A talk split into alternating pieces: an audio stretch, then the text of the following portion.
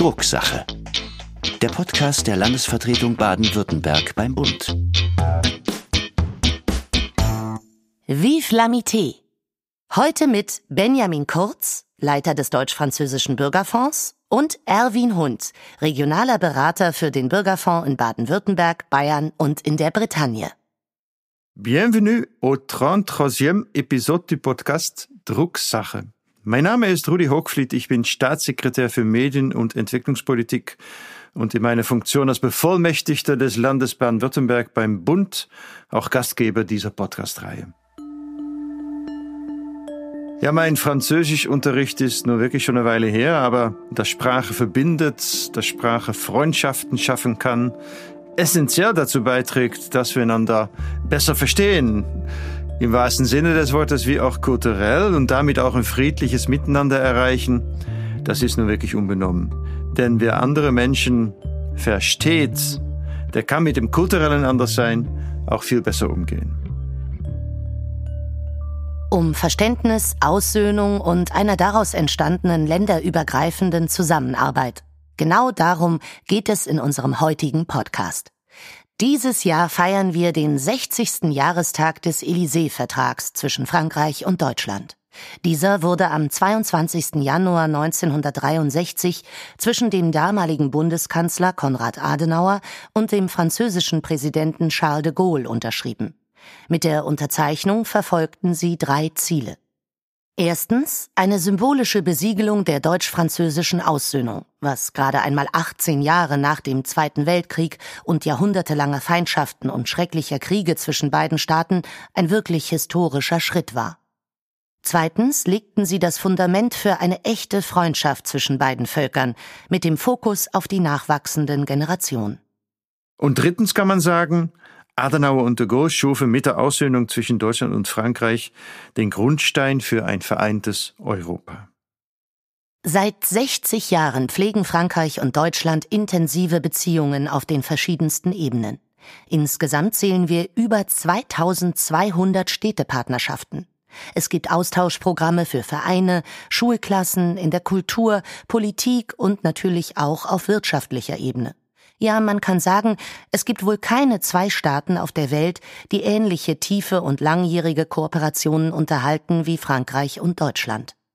Dadurch hat sich das gegenseitige Bild grundlegend geändert.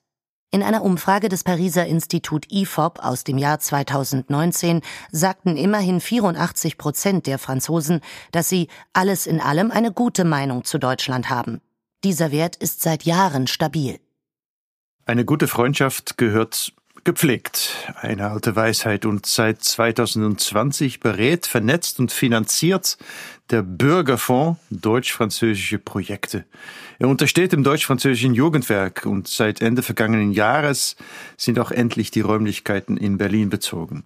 Über 1100 Bürger und Bürgerinnen Projekte sind inzwischen vom Bürgerfonds gefördert worden und wie das Ganze funktioniert und welche Voraussetzungen dafür nötig sind, um gefördert zu werden. Darüber möchte ich mit meinen heute mal zwei Gästen reden und heiße beide herzlich willkommen. Benjamin Kurz, Leiter des Deutsch-Französischen Bürgerfonds und Erwin Hund, regionaler Berater für den Bürgerfonds in Baden-Württemberg, Bayern und in der Bretagne. Auch eine lustige Zusammensetzung, darüber wir noch zu sprechen haben. Hallo zusammen. Hallo, guten Tag. Guten Tag, bonjour. Ja, guten Tag, lieber Herr Kurz. Auf der Webseite habe ich gesehen, Sie haben ein Büro in Berlin neu geöffnet und auch eins in Paris. Ich gehe mal davon aus, dass Sie mal hier mal da sind. Wo sind Sie denn eigentlich am liebsten? Ja, danke schön für die Einladung. Stimmt, der Bürgerfonds hat zwei Büros, Paris und Berlin. Wir hatten schon Büros in Berlin früher, aber wir waren bei dem deutsch-französischen Jungenwerk untergebracht und dann sollten wir dann umziehen, weil wir größer geworden sind, dank dem Erfolg des Bürgerfonds. Ich persönlich dann leite die beiden Teams und spende sehr viel. Das heißt, ich bin weder hier noch da oder sowohl dort als auch da. Und es ist eine schwierige Frage zu beantworten, wo ich lieber bin. Ich glaube, ich bin gerne einfach in beiden Städten, aber darüber hinaus auch in allen Regionen Frankreich und Bundesländer Deutschland. Meine Tätigkeit bringt mich auch immer zu den unterschiedlichsten Orten und das macht Spaß auch. Eine diplomatische Antwort, sehr schön, ja. Also nicht, dass die deutsch-französischen Beziehungen da einen Knick bekommen. Das ist nur der Anfang unseres Gesprächs. Ja. Ich frage Sie am Ende nochmal. Das deutsch-französische Jugendwerk finanziert ja seit vielen Jahrzehnten eigentlich die Partnerschaften für Kinder und Jugendliche. Erläutern Sie doch mal die Idee, die hinter dem Bürgerfonds steckt. Genau, also das Deutsch-Französische Jugendwerk, das wurde 1963 gegründet im Rahmen dieses Élysée-Vertrags. Und damals, es ging darum, dass man auch die neuen Generationen von jungen Franzosen, jungen Deutschen nochmal miteinander auch in Kontakt bringt, um diesen Friedensgedanken nochmal aufzubauen nach dem Zweiten Weltkrieg. Also das war immer noch ein Teil dieses Versöhnungsprozesses. 55 Jahre später ist dann ein neuer Vertrag zustande gekommen zwischen Deutschland und Frankreich, der Aachener Vertrag. Und gegenwärtig, es ging nicht darum, dass man auch diese Freundschaft zwischen Deutschland und Frankreich noch neu erfindet, sondern auch, dass man diese Beziehung pflegt zwischen den Bürgerinnen und Bürgern. Wie gestattet man auch einen gemeinsamen zivilgesellschaftlichen Raum zwischen Frankreich und Deutschland in Europa? Das heißt, wie, wie bringen wir die Bürgerinnen und Bürger anderen Ländern mit? Und das ist genau die neue Herausforderung, worauf der Bürgerfonds auch angeht. Wie macht man ein gemeinsames Europa und äh, wie bringen wir auch äh, die Menschen in dieses Projekt mit? Ja, ich würde sagen, wichtiger denn je in dieser Zeit, wo die Spaltungen zunehmen und die Polarisierung auch zwischen den Staaten zunimmt. Also eine lohnenswerte Arbeit und Sie übernehmen da auch erkleckliche Anteile. Bis zu 80 Prozent der Kosten werden vom Bürgerfonds übernommen, habe ich gelesen und in ganz unterschiedlicher Art und Weise. Also Sie haben ja auch sehr umfangreiche Projekte, die sogenannten Leuchtturmprojekte und da geht die Finanzierung auch mal locker über die 50.000 Euro. Sagen Sie mal was zu diesen Leuchtturmprojekten. Was muss man sich darunter vorstellen? Geben Sie mal ein, zwei Beispiele vielleicht. Gerne. Und vielleicht um meine Antwort zu ergänzen, weil ich nicht das erklärt habe, weil wir selbst, der Bürgerfonds, kein Projekt machen, sondern wir geben die Möglichkeit, dass viele engagierte Bürgerinnen und Bürger aus Frankreich und Deutschland Projekte durchführen und wir fördern diese Projekte. Und das ist quasi die Stärke des Bürgerfonds. Wir geben Geld, um Projekt mit und deutsch-französische Projekt mit, mit zivilgesellschaftlicher Relevanz geschaffen werden. Mhm. Unter den Projekten, wir haben unterschiedliche Förderkategorie, das heißt, wir geben mal weniger, mal mehr Geld, je nach der Projektart. Äh, wir können von 100 Euro bis über 50.000 Euro geben und über 50.000, das sind diese Leuchtungsprojekte. Leuchtungsprojekt, warum? Weil, weil sie so viel Geld auch kosten, dass sie sehr viele Voraussetzungen auch haben, damit sie in dieser Höhe gefördert werden. Mhm. Wir haben zum Beispiel große Projekte unterstützt, wie ein deutsch-französisches Kultur- oder Musikfestival die auch einige Frage wie den Platz der Frau in der Musikbranche oder die Frage der Nachhaltigkeit auch ins Kern des Festivals auch gesetzt haben. Es sei denn durch die Künstler, die eingeladen worden sind. Einige Künstler haben sich besonders engagiert oder haben sogar Lieder über dieses Thema auch gesungen, die bekannt sind. Oder weil sie sich selbst auch engagiert oder um eben Diskussionsbeiträge oder Diskussions anzustoßen.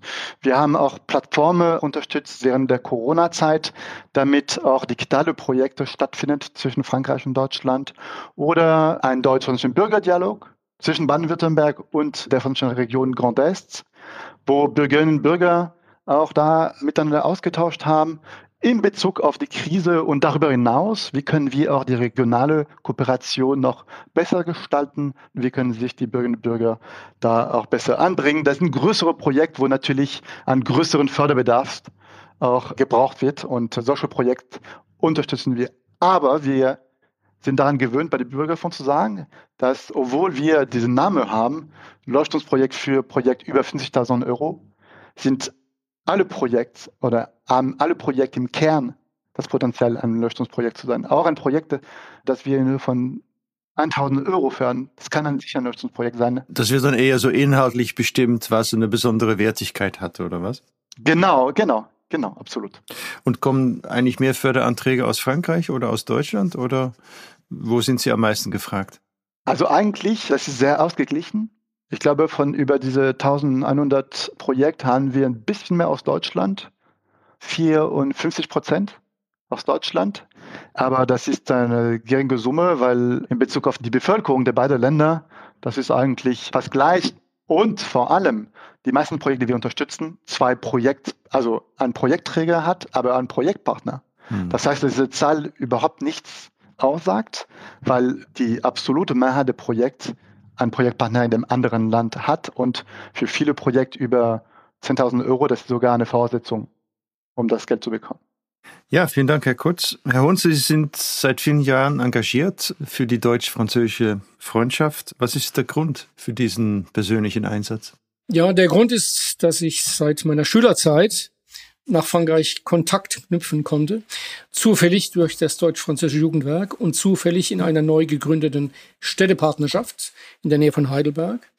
Da habe ich dann mit Freunden einen, einen Verein gegründet, der dann Schüler- und Jugendaustausch gemacht hat. Und somit bin ich reingewachsen in die deutsch-französische Welt, kann man sagen.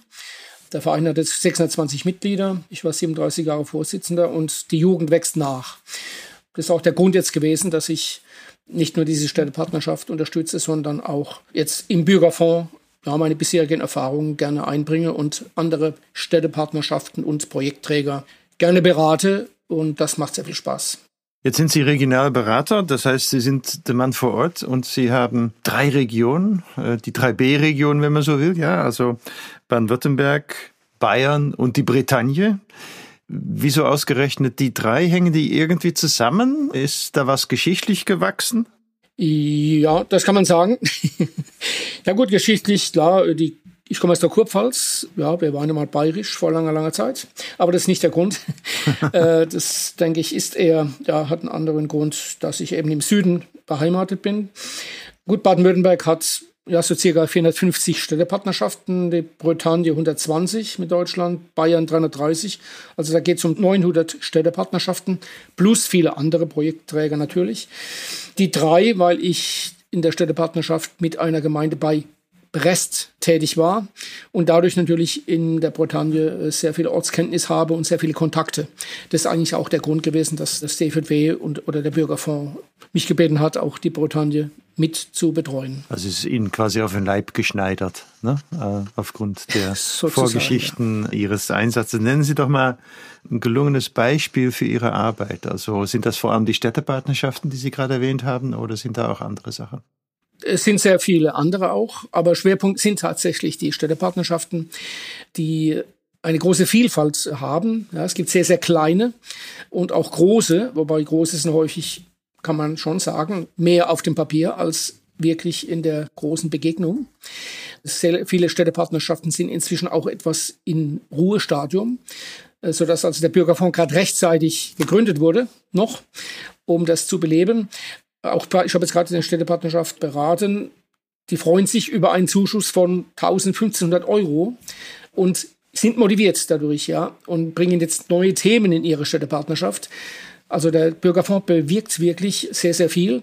Natürlich auch bei den großen Städten, ja. Also ein gutes Beispiel hat ein musikalisches Projekt. Da übrigens sind das Bretonen, also nicht aus meiner Partnergemeinde. Die machen ein musikalisches Projekt, ein Chor, ein Orchester. Die fahren dann zu den deutschen Partnern. Die machen mit, also ein deutsch-französisches Musik- oder Chorprojekt, führen die auf. Und ich habe selbst auch so was Ähnliches schon gemacht. Also das finde ich ganz, ganz hervorragend. Und die Musik verbindet wirklich sehr, sehr viel, aber auch der Sport. Dann ein zweites Projekt, was ich auch durchgeführt habe, ein Sprachprojekt, wo eben nach der Tandem-Methode Erwachsene die Partnersprache üben gemeinsam, immer in Tandems. Da ist auch unser Vorbild immer wieder das deutsch-französische Jugendwerk, das ja für die Jugend tätig ist. Das kann man wirklich wieder eigentlich spiegeln in die Erwachsenenwelt hinein und da ist sehr viel Potenzial und ich denke, dass wir da noch sehr, sehr viele Erfolge vor uns haben und viel fördern können. Genau, fördern ist das nächste Stichwort. Jetzt machen wir es mal konkret. Ähm, was muss man eigentlich tun, um bei Ihnen eine Förderung zu bekommen? Wie findet man sie und wie geht man vor? Es ist ein riesenbürokratischer Aufwand mit 300 äh, Formulare in dreifacher Ausfertigung oder? Also es gibt keine Zuschussförderung, die so einfach ist wie die vom Bürgerfonds. Das erlebe ich tagtäglich. Da sind Leute immer überrascht, wie einfach die Antragstellung ist. Also wenn jemand was beantragen möchte oder Interesse hat, schon dafür gehört hat, der wendet sich einfach am besten schon an einen der regionalen oder die regionalen Beraterinnen. Ja, aber selbst auf der Webseite kann man ganz, ganz einfach feststellen, dass man förderungswürdig ist. Wir stellen Fragen und die Webseite ist wirklich sehr selbsterklärend. Ich kann ein Verein sein, ein Partnerschaftsverein, aber eine informelle Gruppe, eine Bürgerinitiative, was woanders gar nicht möglich ist. Also es ist wirklich sehr, sehr einfach. Ich gehe jetzt nicht in Details. Viele kennen auch die europäischen Programme, die man auch im europäischen Bereich in Anspruch nehmen kann. Da will ich jetzt kein Urteil abgeben, aber wir sind da, ich sag mal, wir haben da vielleicht 10 Prozent davon an Aufwand und es geht auch sehr, sehr leicht, einen Antrag zu stellen. Ich kann das nur, ergänzen, das ist alles digital im Grunde genommen. Wir empfehlen natürlich eine Beratung im Vorfeld, um die Chance der Anträge zu erhöhen. Das, darum sagen wir es am besten, wenn man sich mit den Regionalberatern unterhält. Aber sonst läuft das alles über die Webseite von dem Bürgerfonds. Einige sagen, dass man zehn Minuten braucht, um den Antrag zu stellen. Äh, ich wurde da auf den sozialen Medien kritisiert, weil ich das auch oft wiederhole und die Person war ein bisschen äh, verstimmt, weil sie meinte, ich brauchte eine Stunde, um eine Stunde, aber ich, dachte, ich denke mir, okay, insgesamt, wenn es eine Stunde gedauert hat, das ist auch nicht so viel, um, um, um einen Zuschuss von 5000 Euro zu bekommen. also ich, ich finde das ganz praktisch, aber das geht recht schnell, alles digital, kein Papier. Und wir haben eine große Reaktivität. Das heißt, dass man, wenn man eine Idee hat, darf man einen Antrag stellen, spätestens sechs Wochen vor dem Projektbeginn. Das heißt, wenn Sie auch ein, selbst ein Projekt haben, können Sie heute den Antrag stellen, wenn das Projekt in sechs Wochen plus einen Tag stattfindet. Also das ist schon eine große Flexibilität. Also Sie sind da sehr stimulierend unterwegs, so habe ich das verstanden. Die Projekte häufen sich, aber es gibt bei allen positiven Erfolgen natürlich schon auch hier und da einen Wermutstropfen. Ich habe in der Vorbereitung gelesen, immer weniger Franzosen lernen Deutsch. Jetzt ist natürlich eine interkulturelle Verständigung auch einfacher, wenn man sich gegenseitig versteht zumindest und unterhalten kann. Mhm. Wie kommt es dazu? Ist die deutsche Sprache nicht angesehen in Frankreich oder sind die Rahmenbedingungen schwer? Verlegt man sich eher auf die wirtschaftlich bedeutende Sprachen von Englisch bis Chinesisch? Was ist es? Ich glaube, was Sie auch darstellen, das ist kein deutsches Problem, das ist ein deutsch-französisches Problem, wenn nicht ein europäisches Problem. In Frankreich hat man genau das gleiche Problem, dass man viel weniger äh, Deutschlernenden in der Schule hat.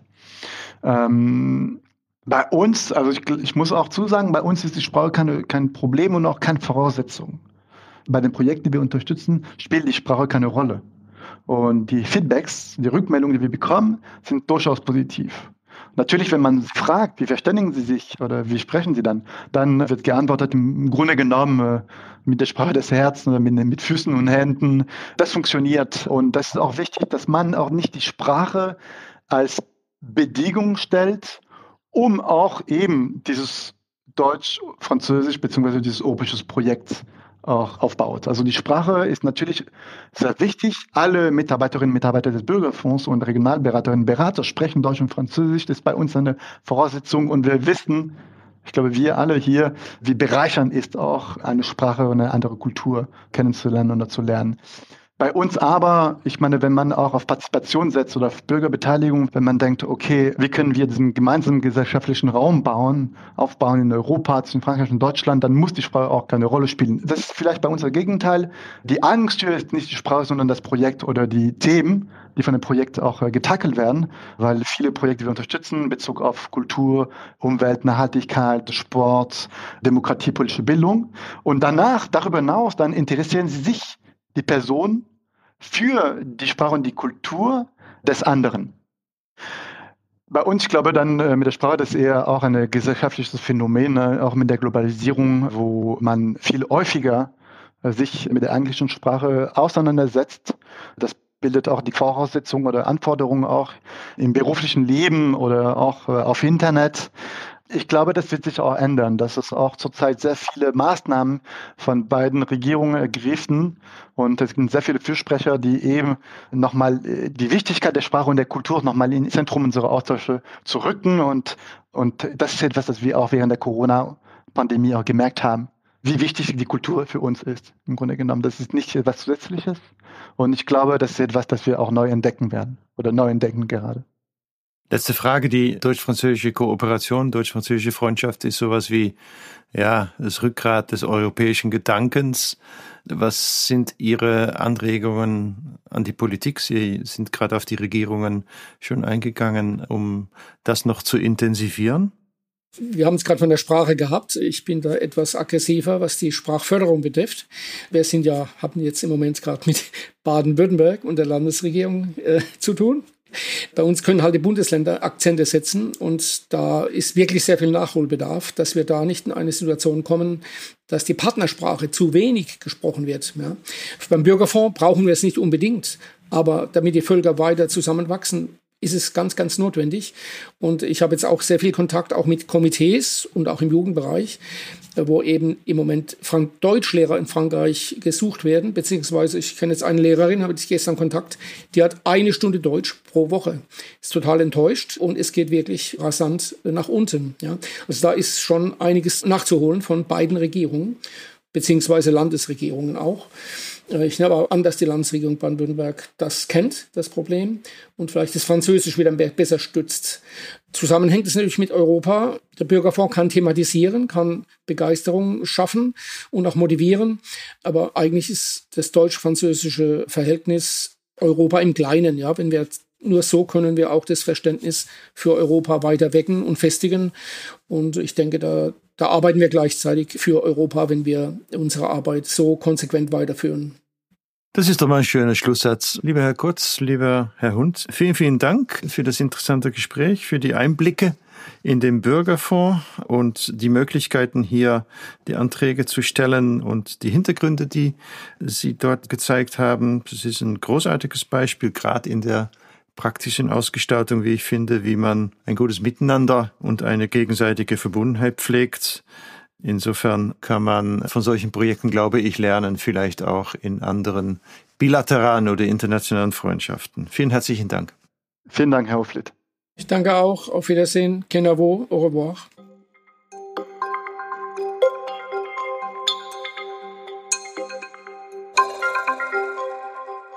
Um länderübergreifende Mobilität und bessere Verbindungen geht es auch in der 1031. Bundesratssitzung. Mit dem Regionalisierungsgesetz sind nun alle finanziellen Voraussetzungen für die Einführung des bundesweit gültigen 49-Euro-Tickets bis 2025 geschaffen. Seit Dezember letzten Jahres arbeiten der Bund und die Länder in einer gemeinsamen Arbeitsgruppe an den Tarifbestimmungen und dem Startdatum. Und nun ist klar, das Deutschlandticket kommt, und zwar zum 1. Mai 2023. Baden-Württemberg, die anderen Bundesländer und die Verkehrsverbünde sind zu einer raschen Einführung bereit und imstande, und das bundesweit gültige Ticket wird den öffentlichen Verkehr stärken und die Verbund- und Tarifstrukturen in Deutschland zum Wohle der Fahrgäste nachhaltig verändern. Damit diese Entwicklung auch nachhaltig wirkt und uns das Deutschlandticket auch über 2025 erhalten bleibt, haben alle Länder gemeinsam in den betroffenen Ausschüssen des Bundesrats eine Stellungnahme beschlossen. Darin fordern die Länder unter anderem eine Mitfinanzierung des Bundes auch über 2025 hinaus. Denn ohne Moos nichts los, wie man so sagt. Und wenn der Bund eine neue Aufgabe den Ländern in den Schoß legt, dann sollte er sich auch dauerhaft daran finanziell beteiligen.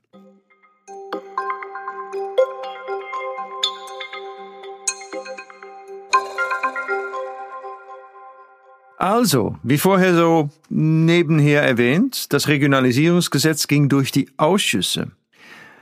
Aber was genau steckt da dahinter, hinter diesen Bundesratsausschüssen? In den Ausschüssen des Bundesrats wird jeder Gesetzentwurf, der eine Zustimmung des Bundesrats erfordert, behandelt und so einer zusätzlichen Qualitätsprüfung durch alle Landesministerien unterzogen. Im ersten Schritt werden die Gesetzesentwürfe an das Ausschusssekretariat weitergeleitet. Dieses entscheidet, welche Ausschüsse für den jeweiligen Gesetzesentwurf beteiligt werden müssen. Insgesamt gibt es 16 Ausschüsse, sodass jedes Bundesland den Vorsitz eines der Ausschüsse innehat. Im Fall von Baden-Württemberg ist dies der EU-Ausschuss. Nachdem klar ist, welche Ausschüsse für das Gesetz beteiligt werden müssen, werden die jeweiligen Tagesordnungen erstellt. Anders als im Bundestag tagen die Ausschüsse in der Regel nicht öffentlich und nur auf der sogenannten Fachebene. Es gibt zwar immer auch wieder politische Sitzungen, zu denen dann externe Gäste, wie zum Beispiel Ministerinnen oder Minister eingeladen werden. Diese bilden jedoch bis auf den Finanzausschuss, den Verteidigungsausschuss und den Auswärtigen Ausschuss eher die Ausnahme als die Regel.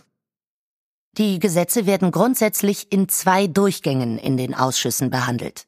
Im ersten Durchgang geben die Ausschüsse Stellungnahmen ab, auf die die Bundesregierung eine Erwiderung verfasst. An diesem Punkt, um den Bogen wieder zurückzuschlagen, befinden wir uns gerade im vorher erwähnten Regionalisierungsgesetz.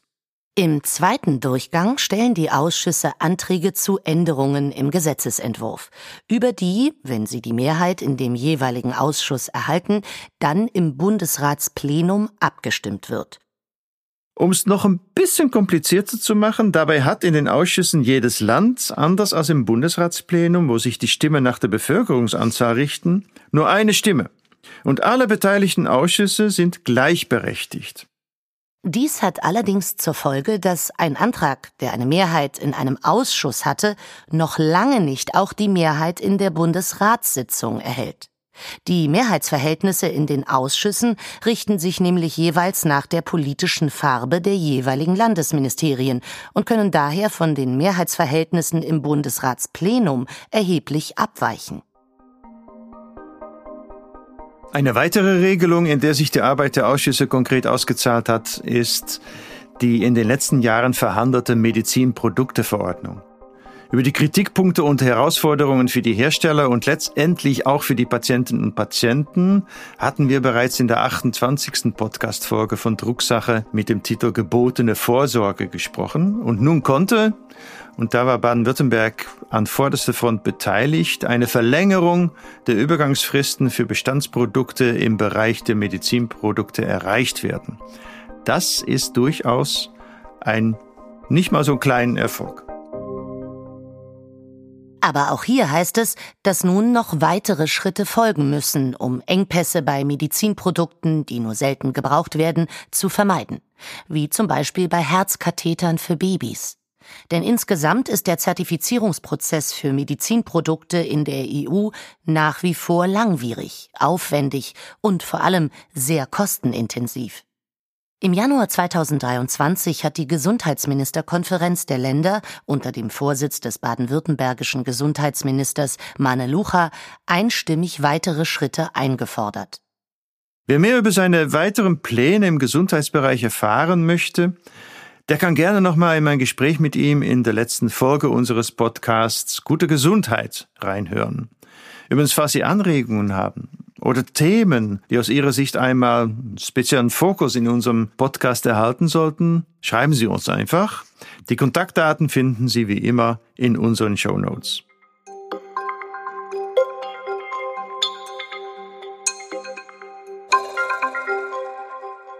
Ja, neben unserer Arbeit auf der politischen Ebene ist die Landesvertretung wieder verstärkt ein Ort der Begegnungen. Es freut uns alle ungemein. Am 8. März findet zum Beispiel zum achten Mal der Donausalon statt. Warum Donau? Na, Baden-Württemberg liegt an der Donau und pflegt Kontakte zu anderen Staaten, die ebenfalls an diesem europäischen Fluss liegen. Der diesjährige Donausalon, der immer im Rahmen der zeitgleich stattfindenden Tourismusbörse ITB seinen festen Termin im Veranstaltungskalender der Landesvertretung hat, findet in Zusammenarbeit mit der Republik Moldau statt. 2023 widmet sich der Donausalon inhaltlich auch den aktuellen, durch den andauernden russischen Angriffskrieg auf die Ukraine herrschenden Herausforderungen in der Region. Unter dem Leitthema die Zukunft des Donauraums gestalten. Warum die Republik Moldau wichtig für die EU ist, soll der Fokus dabei auf die Republik Moldau als direkten Nachbarn der Ukraine und unmittelbar betroffenes Land gelegt werden. Fünf Tage später findet ein weiteres jährliches Veranstaltungsformat zum vierten Mal statt. Unsere Frauennetzwerkveranstaltung unter dem Titel Frauen, Macht, Veränderung wird mit Expertinnen über feministische Strömungen diskutiert und nachgedacht. Und am Vorabend der Gedenkfeierlichkeiten zum 18. März am Brandenburger Tor lädt die Landesvertretung Baden-Württemberg wieder ein, um an die Ereignisse der deutschen Revolution von 48 und 49, wohlgemerkt 1848, 1849 zu erinnern. Im Mittelpunkt des Abends wird in diesem Jahr das brillant erzählte politische Sachbuch Die Flamme der Freiheit von Jörg Bong, auch bekannt als Jean-Luc Banalek, der Verfasser der Krimireihe rund um Kommissar Dupin, stehen. In seinem Roman beschreibt Bong, wie in den 34 deutschen Staaten und vier freien Städten eine Zeit des Aufstands gegen die herrschenden Polizei- und Militärmonarchien und gegen die Willkürherrschaft des Deutschen Bundes begann. 175 Jahre sind inzwischen vergangen seit dem dramatischen Kampf um Werte, Werte wie Freiheit und Demokratie, die für uns heute scheinbar, aber nur scheinbar selbstverständlich Grundlagen unseres Gemeinwesens sind. Im Anschluss an die Lesung diskutiert Jörg Bong mit Dirk Gobjuweit über die Bedeutung dieser so grundlegenden Werte der deutschen Gesellschaft in unserer Zeit.